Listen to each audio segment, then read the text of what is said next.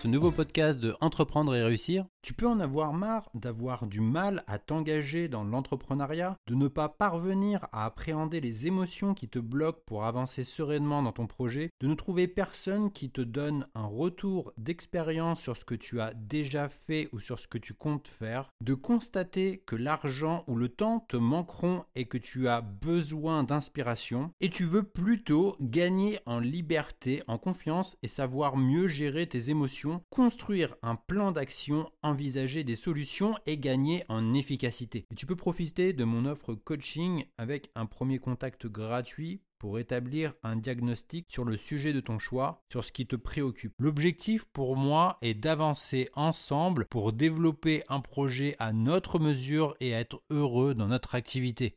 Tu retrouveras toutes les informations disponibles sur la page Mon offre coaching disponible sur mon site entreprendre-et-réussir.co. Pour réussir avec succès, même si c'est un pléonasme de le dire ainsi, nous allons repasser certaines vérités qui nous ont été imposées. Celles qui troublent la pensée de l'entrepreneur et qui t'égarent dans tes actions. Les décisions sont importantes et pour façonner nos stratégies, il faudra éviter six pièges qui t'éloignent du succès. En 1, tout a la même importance. En 2, être multitâche. En 3, adopter une vie disciplinée. En 4, avoir de la volonté à volonté. En 5, avoir une vie équilibrée. Et en 6, voir grand, c'est mal. Pour réussir avec succès, tu dois éviter ces 6 pièges. Alors, le premier piège à éviter, tout a la même importance. Ce qui au départ devrait t'aider à avancer peut se révéler être un piège. Et en l'absence d'une formule pour définir nos priorités et prendre nos décisions, le réflexe remplace la réflexion. Adresser sans cesse des listes de tâches et tu peux tomber dans son côté obscur. Dès lors que tout devient important et urgent, toutes les tâches deviennent égales. Et tu peux t'y mettre sans que cela ne te permette de réussir. Toutes les activités ne se valent pas et ne signifie pas forcément la productivité. Un homme d'État australien nommé Bob Hawke a dit Les choses les plus importantes ne sont pas toujours les plus insistantes. Et tu peux te retrouver sous des listes de tâches comme écrasé sous tant de détails. Tu te sentiras en permanence obligé de tout régler parce que c'est la liste. Ta liste email peut te dicter ta journée. Avec une liste de tâches pas suffisamment structurée et comportant beaucoup d'actions à accomplir, elle t'emmènera partout mais pas forcément là où tu veux aller. Et pour obtenir le succès, tu dois faire la différence entre l'essentiel et le reste, c'est-à-dire prendre le temps de déterminer ce qui compte. Ceux qui atteignent un succès font plus que d'autres qui comptent faire plus tard. Ces personnes font immédiatement ce que d'autres retardent ou abandonnent. Ils parviennent à avancer rapidement parce qu'ils gardent un sens des priorités claires. En l'occurrence, Pareto indique une direction. La majorité de ce que tu vas obtenir va venir d'une minorité de choses que tu vas faire. L'obtention de résultats extraordinaires découle de moins d'actions qu'on peut se l'imaginer au départ. La règle du 80-20, où tu identifies les 20%, peut être minimisée de nouveau encore et encore. Et ce que tu dois retenir pour cette première règle, en 1, concentre-toi sur la productivité et non sur le rendement. En 2, une fois que tu as identifié ce qui compte vraiment, tu vas continuer jusqu'à ce qu'il ne reste plus qu'une seule chose. En 3, dis pas maintenant à tout ce qui retarderait l'accomplissement de ta tâche essentielle. Et en 4, fais toujours le plus important. Second piège à éviter, être multitâche. Le multitâche est un mode d'échec parce qu'il est inefficace et non rentable. Lorsque l'on fait deux choses à la fois, on les fait moins bien et c'est la meilleure façon d'en faire moins et non plus. Nous pouvons tous faire deux choses à la fois comme marcher et parler. Marcher et mâcher un chewing-gum ou marcher et lire une carte. Mais nous ne pouvons pas nous concentrer sur deux choses en même temps. Nous avons simplement l'impression de devoir faire trop de choses dans un temps court et nous avons tendance à doubler, voire tripler la charge dans l'espoir de tout faire. Un poète latin nommé Publius Cyrus a dit Faire deux choses à la fois, c'est n'en faire aucune. Et tu peux voir défiler toutes sortes de distractions à ton bureau. Il est facile d'être dérangé de toutes parts et dans ce contexte, rester concentré devient épuisant. Le téléphone peut se mettre à sonner dans l'espoir qu'une personne réponde. Tu surveilles toute la journée si un nouveau mail arrive, ton flux d'actualité, ton média social et ton téléphone signale l'arrivée d'un nouveau message. Un salarié peut perdre jusqu'à un tiers de sa journée pour se remettre de ses distractions et cela entrave sa capacité à faire tout ce qui est dû en temps et en heure. La reprise d'une tâche que nous avons laissée demande toujours un certain temps, ne serait-ce que pour trouver là où tu en étais. Et le coût en temps supplémentaire, en alternant des tâches, va dépendre de sa simplicité ou de sa complexité. Le multitâche fait perdre plus de temps qu'il n'en fait gagner. La principale difficulté à être multitâche est lorsque tu dois traiter deux tâches importantes car tu ne peux pas t'y concentrer en même temps. Notre cerveau sépare les choses à faire pour les traiter via différents canaux dans différentes zones. C'est ce qui nous permet de marcher et parler en même temps. Même si on peut faire ces deux choses à la fois, on ne peut pas être efficace sur les deux car ton attention est divisée. Voici une liste de la façon dont le multitâche te court-circuite. Le cerveau a une capacité limitée car il subsiste toujours un coût en rapidité et en efficacité. Plus tu passes de temps sur une tâche et plus tu auras du mal à revenir sur l'autre. C'est de cette façon que l'on se retrouve avec un tas de choses à faire. En passant d'une activité à une autre fréquemment, le cerveau aura besoin de se réajuster et peut perdre du temps pour accomplir une tâche. Une personne multitâche chronique faussera son jugement sur le temps nécessaire pour accomplir une tâche.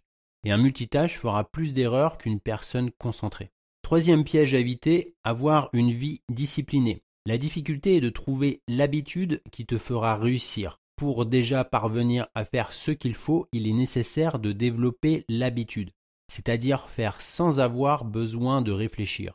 Pour y parvenir, tu auras besoin au préalable de développer ta discipline, c'est-à-dire de te former à agir de façon spécifique tous les parcours que l'on trouve disciplinés sont parvenus à développer certaines habitudes. Une fois que tu as choisi tes habitudes pour atteindre ton ultime objectif, tout devient plus clair. La science moderne suggère qu'il faut 66 jours pour acquérir cette nouvelle habitude. Tu n'as pas besoin d'être discipliné à temps plein où chaque action est planifiée et tout est sous contrôle. Il suffit de faire les bonnes choses et non de tout faire parfaitement. Il suffit de peu de discipline pour mettre en place tout ce dont tu as besoin. Une fois ton habitude acquise, tu paraîtras discipliné. En travaillant régulièrement, tu vas obtenir des facilités car l'habitude rend les choses plus faciles. Et ce que tu dois retenir pour faire les choses avec régularité, ne sois pas trop discipliné avec trop de tâches à accomplir, mieux vaut fait que parfait. Développe tes habitudes l'une après l'autre de façon séquentielle et non simultanée. Tu vas développer quelques habitudes, une à la fois, et au fil du temps. Accorde-toi du temps pour qu'une habitude se transforme en routine. Il faut compter en moyenne 66 jours pour qu'elle soit ancrée.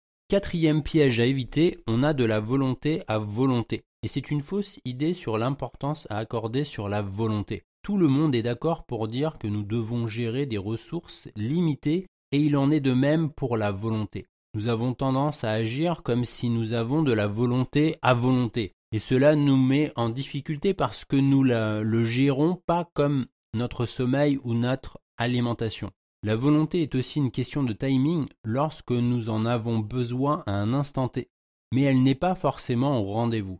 Et l'utilisation de notre esprit réclame de l'énergie pour réfléchir. Par manque de volonté, nous retombons rapidement sur notre réglage par défaut où il est facile de succomber aux distractions avec un travail accompli de qualité moyenne. Si tu es à bout de force morale, tes défis majeurs deviendront très difficiles. Voici une liste de tout ce qui peut affaiblir ta volonté. Alors il y a adopter de nouveaux comportements, résister à la tentation, filtrer les distractions, réprimer ses émotions, passer des épreuves, retenir son agressivité, essayer d'improviser, essayer d'impressionner autrui, faire une chose que l'on n'aime pas, et même si la batterie de notre volonté est limitée, elle est renouvelable. Elle est comme un muscle qui au bout d'un moment se fatigue et doit se reposer. Elle est peu endurante mais reste très puissante. Et même si le cerveau représente 2% de notre masse corporelle, il peut consommer 20% de calories que nous brûlons et la grande partie des activités conscientes se déroulent depuis notre cortex préfrontal. Sans s'en rendre compte, chaque jour, en effectuant toutes sortes de tâches, notre volonté est entamée. Elle s'épuise comme notre concentration.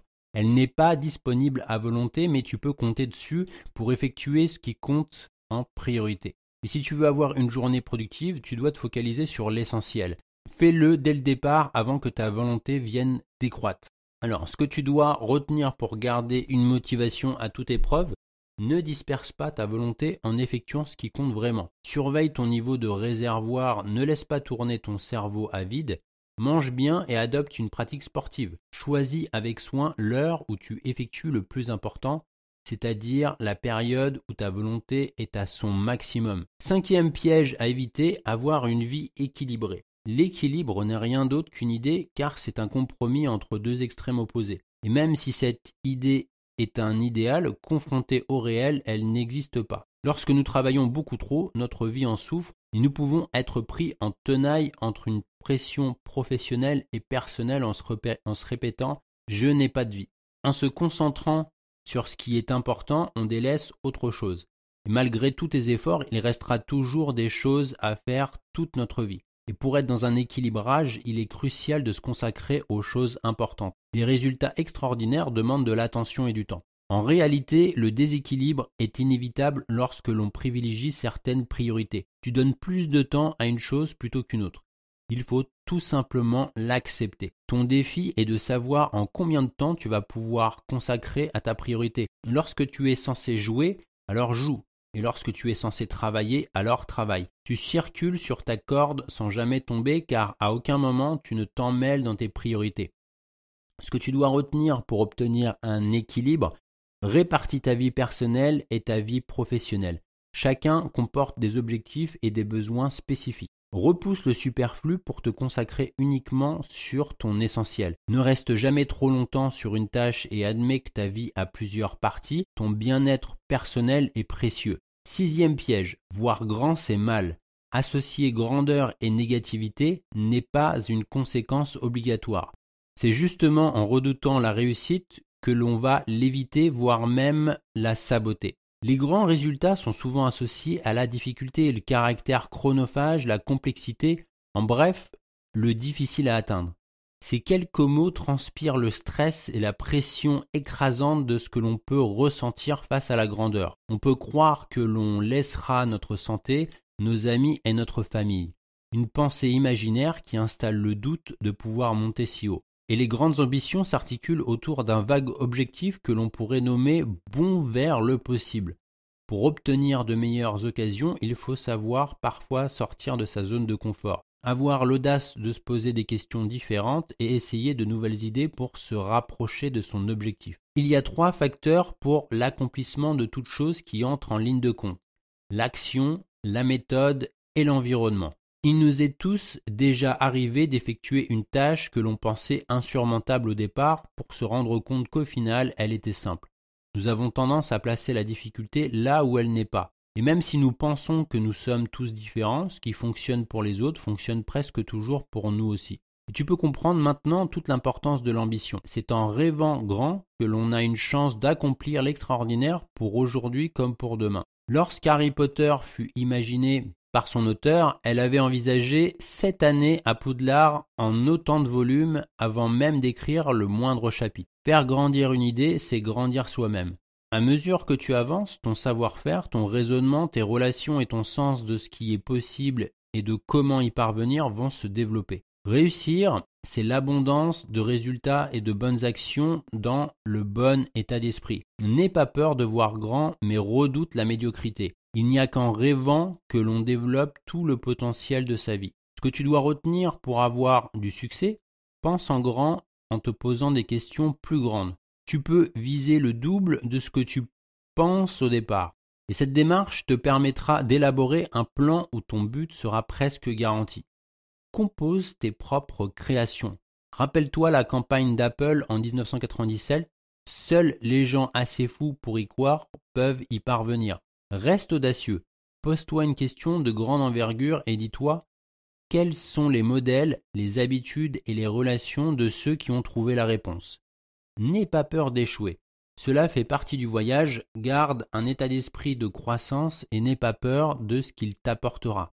On apprend de ses erreurs et on grandit avec pour continuer d'exploiter tout son potentiel. Je te propose de recevoir mon guide gratuit et offert 7 clés d'un business de coaching qui libère tout votre potentiel et qui cartonne. Tout ce que tu as à faire, c'est de le télécharger depuis mon site où tu trouveras le lien en description. Ou alors, tu peux te rendre à cette adresse sur entreprendre-et-réussir.co.